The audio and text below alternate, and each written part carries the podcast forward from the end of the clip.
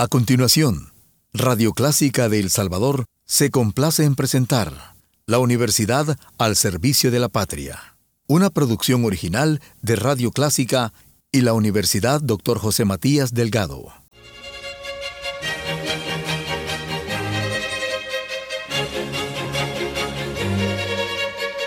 Disfrute el universo musical de Clásica 103.3.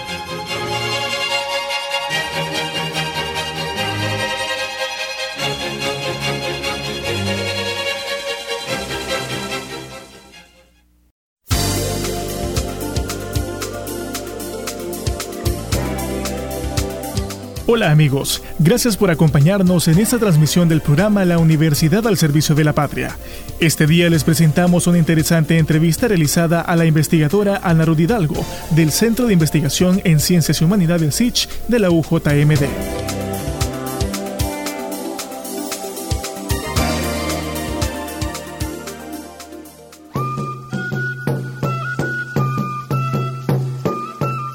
Ana Rudidalgo, investigadora del SICH, ha trabajado durante los últimos años en informes relacionados a la nutrición, seguridad alimentaria y medio ambiente.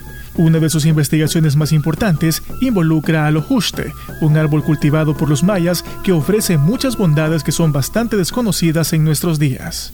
El ojuste es un árbol ancestral que lo cultivaban los mayas y eh, tiene una serie de bondades que en nuestra sociedad están casi desconocidas, es muy poco lo que se cultiva y lo que se conoce, pero eh, aporta un alto nivel nutricional para las personas, eh, tiene nutrientes, además de las vitaminas, minerales y aminoácidos como el triptófano, que permiten eh, mejorar la calidad de, vida de la, población y eh, además tiene una serie de beneficios eh, relacionados con la para combatir los efectos de la sequía. Sobre todo eh, hemos experimentado, especialmente este año, pérdidas significativas de, de cultivos del maíz y del frijol, que son la base de la dieta de los salvadoreños.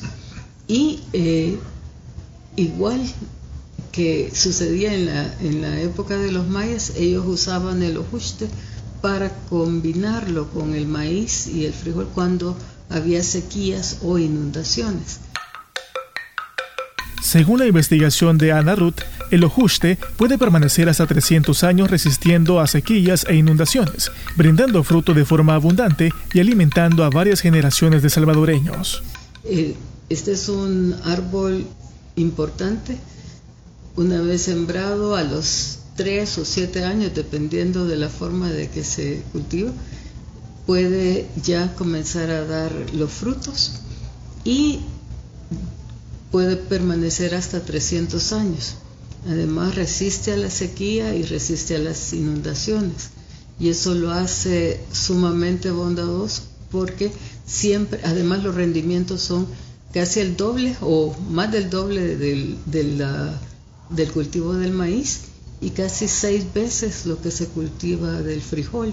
Entonces, le permitiría a, la, a las personas contar siempre con, con eh, este grano, esta es una semilla, una grupa que se eh, tuesta o se puede hervir y tiene un sabor a papa o a castañas y de la harina se pueden se puede usar igual que el maíz en atoles, en eh, tortillas, eh, galletas, una infinidad de productos que, que se pueden obtener de su, de su uso.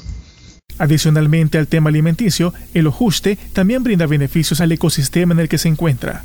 En relación al, a la protección ayuda a, sostener el, suelo combatiendo la erosión y además permite fijar el dióxido de carbono, que es uno de los eh, elementos más críticos para la humanidad ahora que están afectando los niveles de temperatura y por lo tanto eh, contribuyen al cambio climático.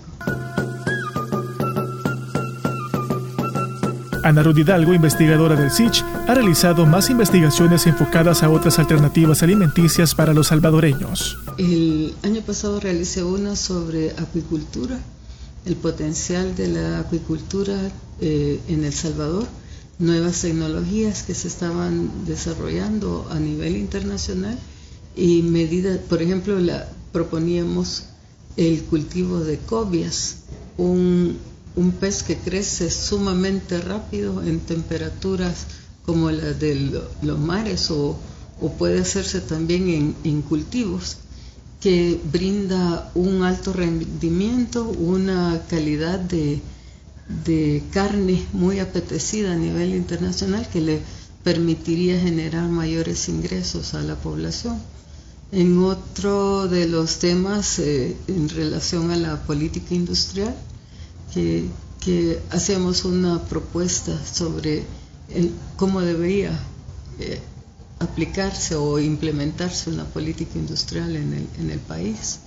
Y seguimos también sobre los casos difíciles de la desnutrición en El Salvador, que hay que prestar mucha atención a, problemas serios que está experimentando la población, sobre todo los niños en nuestro país. Para la licenciada Hidalgo, el tema de la nutrición es un pilar fundamental para el desarrollo de todo aquel que está en periodo de formación educativa.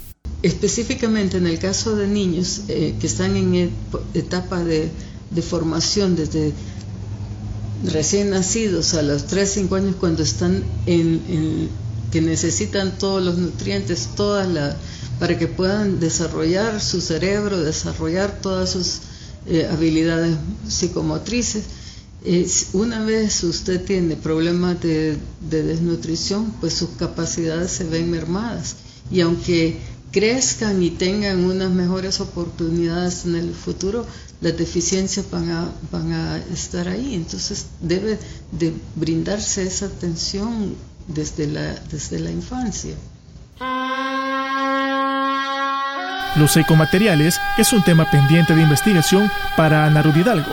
Siempre relacionado con el, cambio climático, pero eh, estoy interesada en trabajar con ecomateriales, sobre todo el problema de la generación de basura de plásticos, el plástico PET.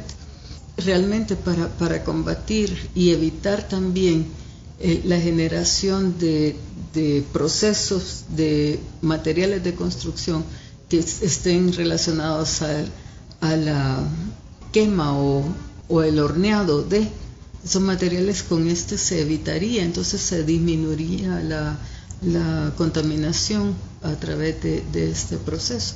Y además se utilizaría una fibra que es muy importante para nosotros y que ha venido perdiendo demanda en el, en el transcurso, en los últimos años. Entonces, como para buscar una oportunidad de unir estos dos elementos que tengan ese gran potencial y que eh, puede generar ingresos a, a personas, de, de este, sobre todo el sector de las fibras naturales.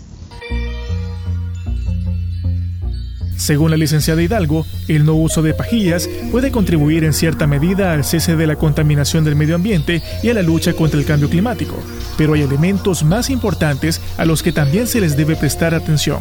Puede contribuir, pero las, los mayores contaminantes son las bolsas y las, y las botellas de plástico, especialmente de PET.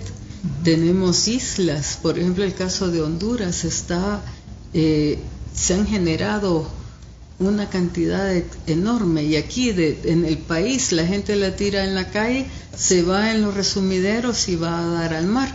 Eh, según el trabajo que dicen en acuicultura, en otros países ya han detectado algunos eh, peces que tienen incorporado, eh, porque comen parte de, los, los residuos del, del PET y entonces todo eso luego el ser humano lo consume y, genera una serie de daños. Aunque hay avances eh, a nivel experimental que están desarrollando una especie de, bacterias que comen, que comen el PET, pero todavía no llegamos a, ese nivel, porque esa sería la, solución y además el reciclaje no se puede hacer indefinido, sino que ciertos productos y lo demás queda, hay que buscarle muchos usos eh, que, puedan, que puedan disminuir y campañas pues va a contribuir y formar conciencia en las personas de que no debemos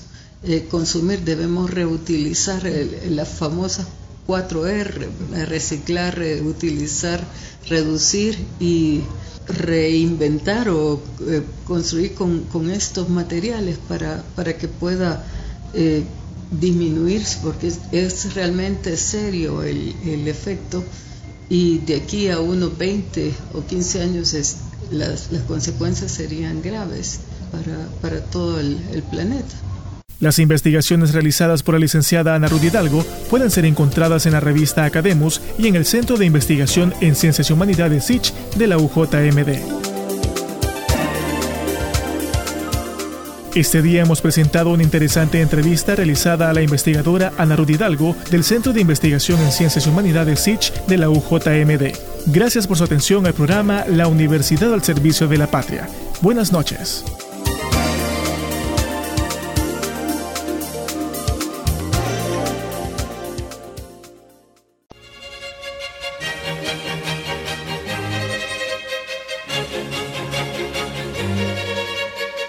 Disfrute el universo musical de Clásica 103.3.